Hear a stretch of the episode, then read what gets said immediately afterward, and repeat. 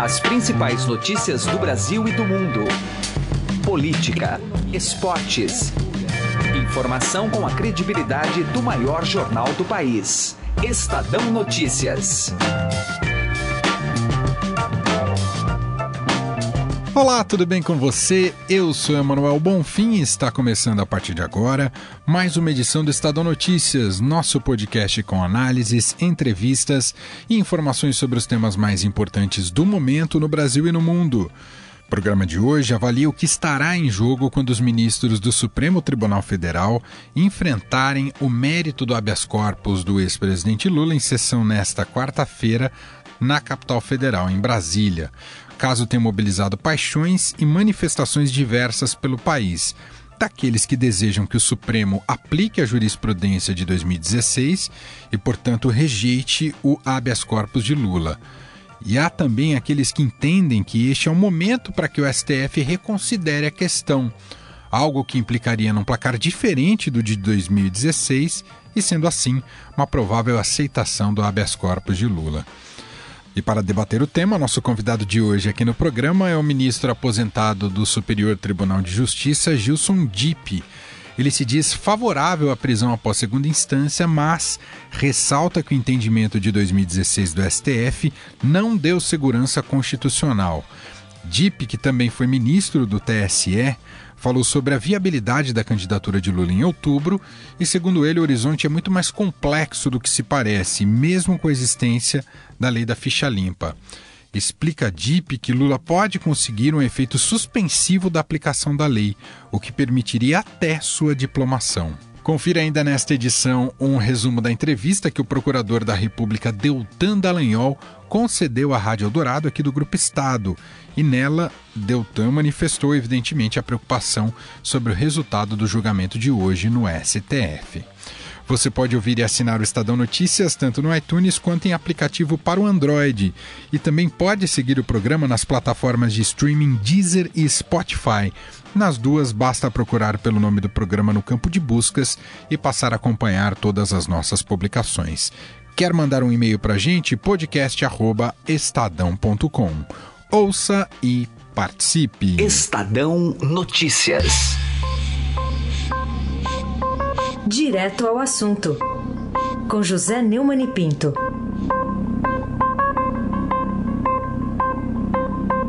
A Procuradora-Geral da República, Raquel Dodge, inverteu completamente o que sempre disse a sabedoria popular no Brasil. O povo brasileiro sabe que a justiça é lerda e nem sempre a justiça é justa. Mas o povo sempre achou que a justiça não falhava. Então existe um ditado que diz: a justiça tarda, e como tarda, mas não falha.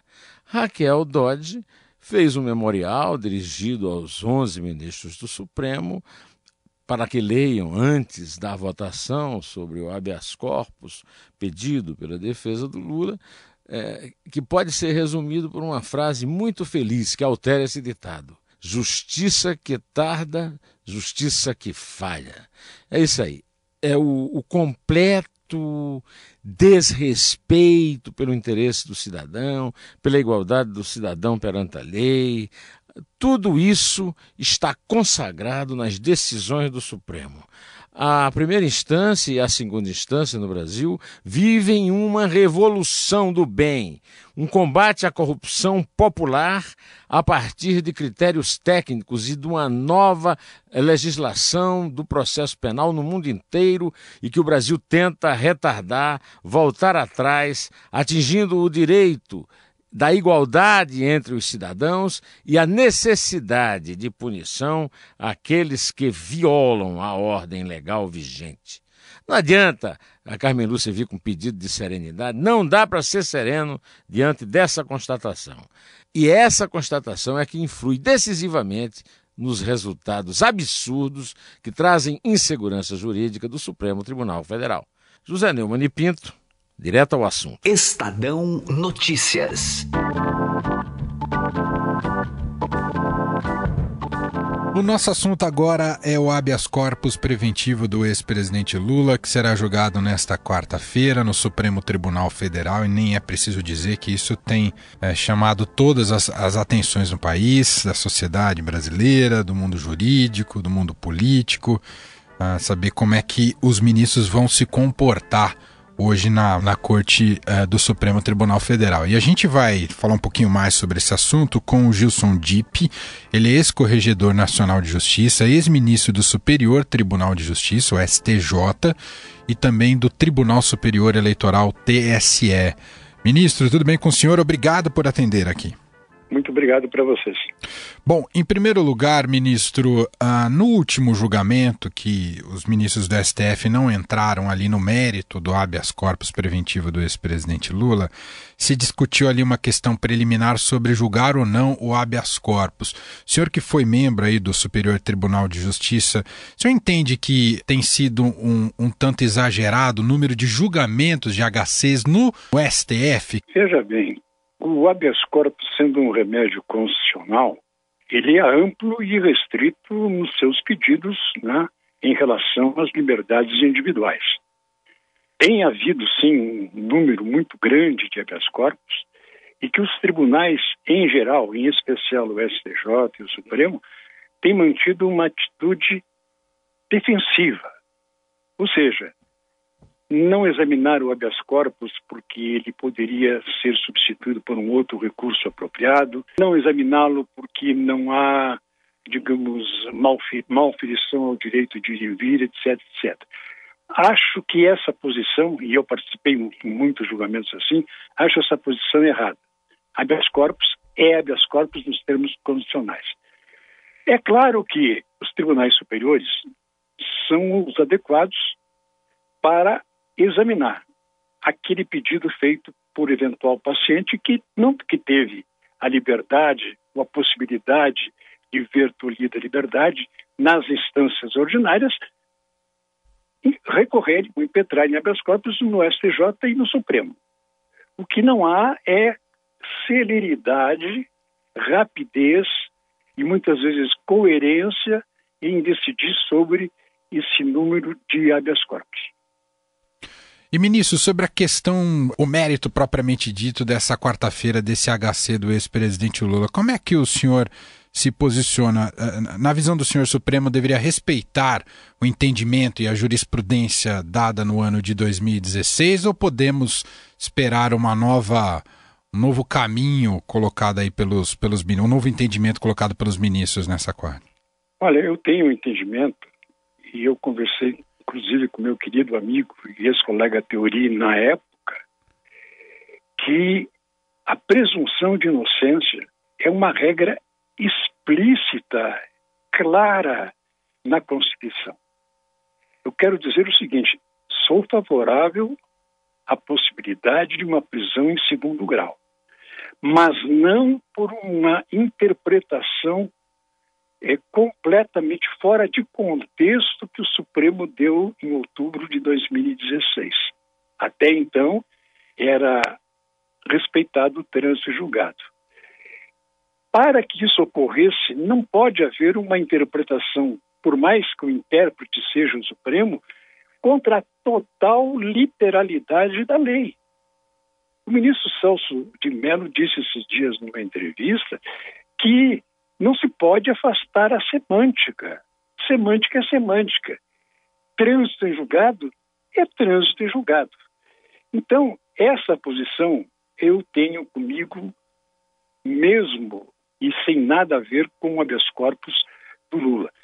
Tá claro que isso teve um procedimento arraigado agora porque o paciente do habeas corpus se trata de um ex-presidente, de um ainda um grande líder popular. Mas temos que tratar, de acordo com a Constituição, fazer com que o próprio Supremo possa reapreciar essa questão, e eu tenho a impressão que vai ser reapreciada nesse habeas corpus, apesar de que deveria ser na ação direta de constitucionalidade, que já está ajuizada, já está pronta para ser julgada e que deveria, porque aí não seria personalíssimo, deveria, ser, ah, deveria o Supremo julgar antecipadamente. Nós estamos conversando com Gilson Dipp, ele é ex-corregedor nacional de justiça, ex-ministro do Superior Tribunal de Justiça e também do Tribunal Superior Eleitoral TSE. Por falar no TSE, ministro, a, a situação do ex-presidente Lula também é, fatalmente vai impor aí um desafio a, a, aos ministros do TSE a partir de agosto por conta da lei da ficha limpa. O Lula não tem saída nesse caso, ele vai ser, ele já é ficha suja, ele não vai conseguir se candidatar ou há brechas jurídicas para ele consiga, para que ele consiga estar nas urnas em outubro desse ano, ministro?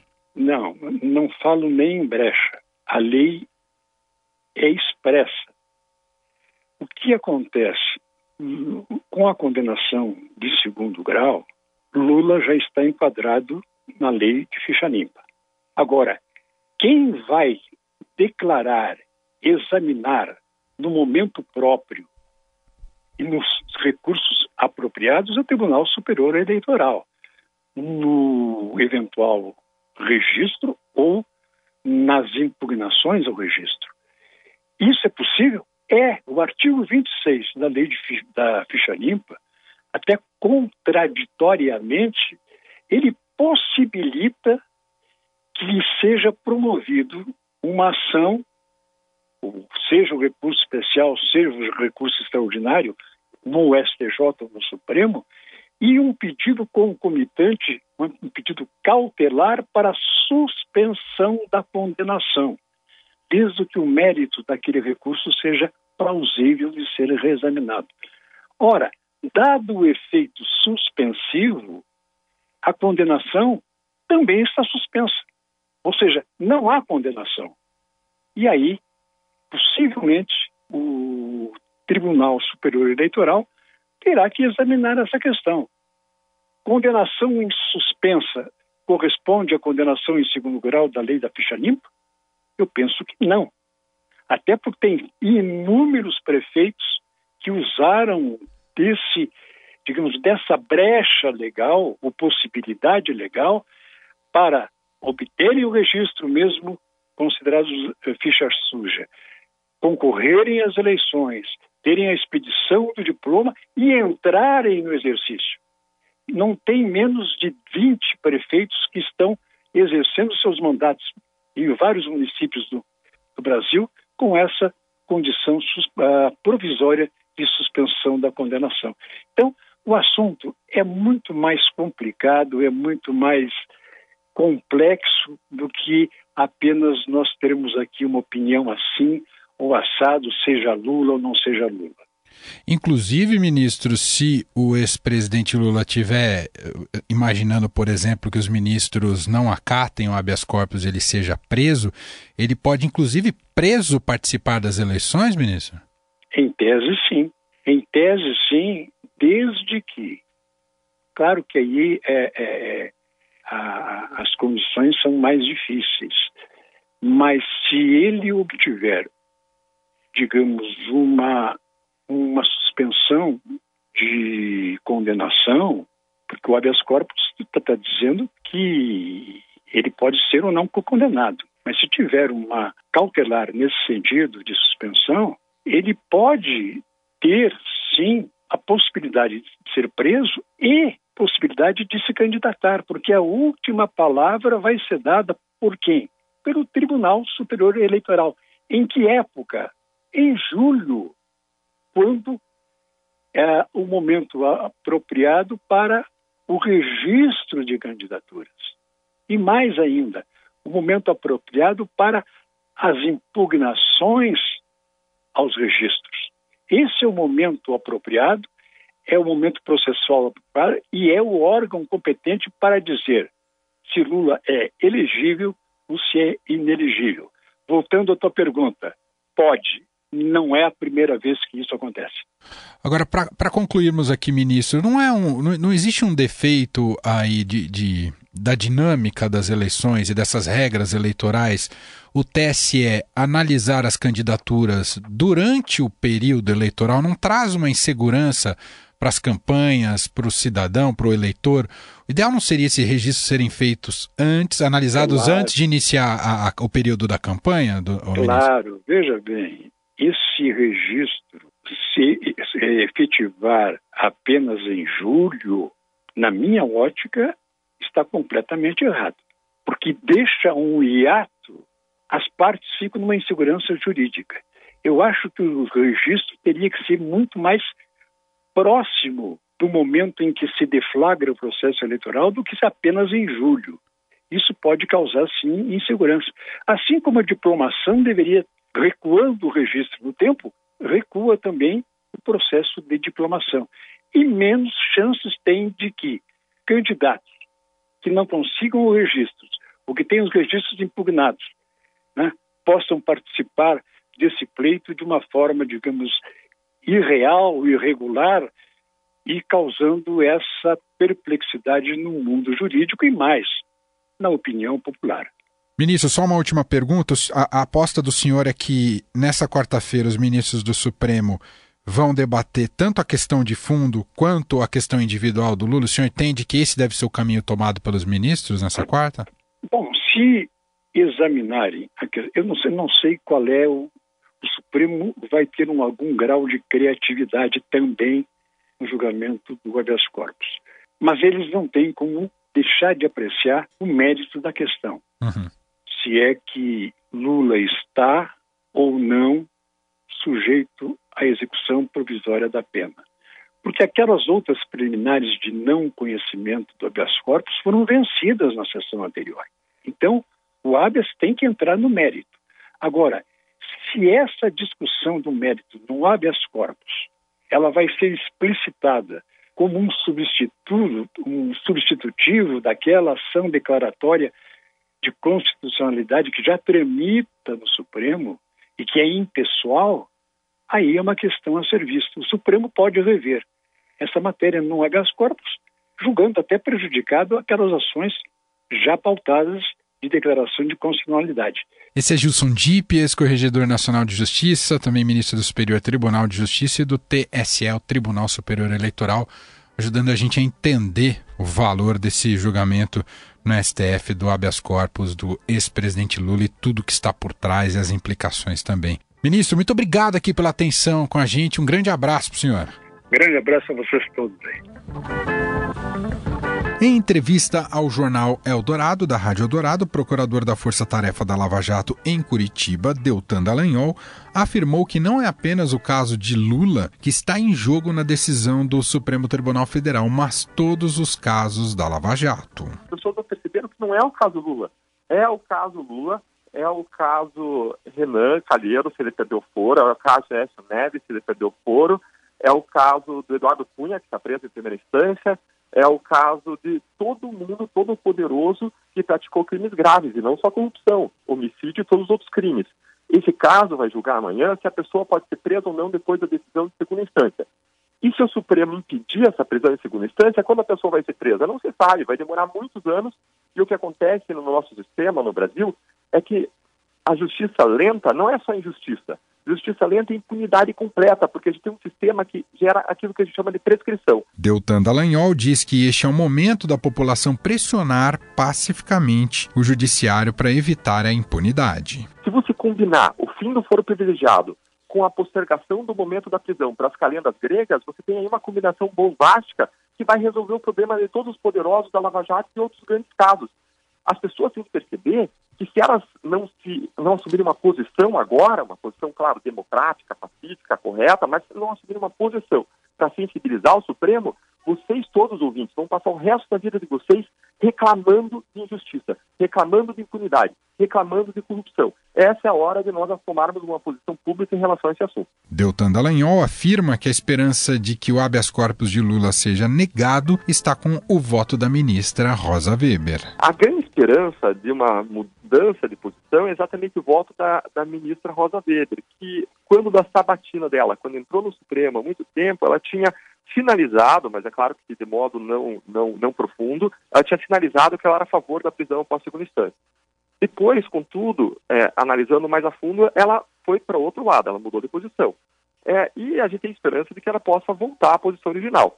A ministra Rosa Weber é uma ministra que todos consideram muito séria, muito correta, é, uma pessoa é, que desempenha de modo adequado, é, eu respeito as posições dela, ainda que possa dela divergir. Deltan Dallagnol também falou sobre a polêmica postagem no Twitter dele que dizia que estaria em jejum e oração na luta contra uma decisão favorável a Lula no STF. Eu sou cristão, como todas as pessoas sabem, e eu oro pelo meu país, eu oro pelas grandes questões do meu país.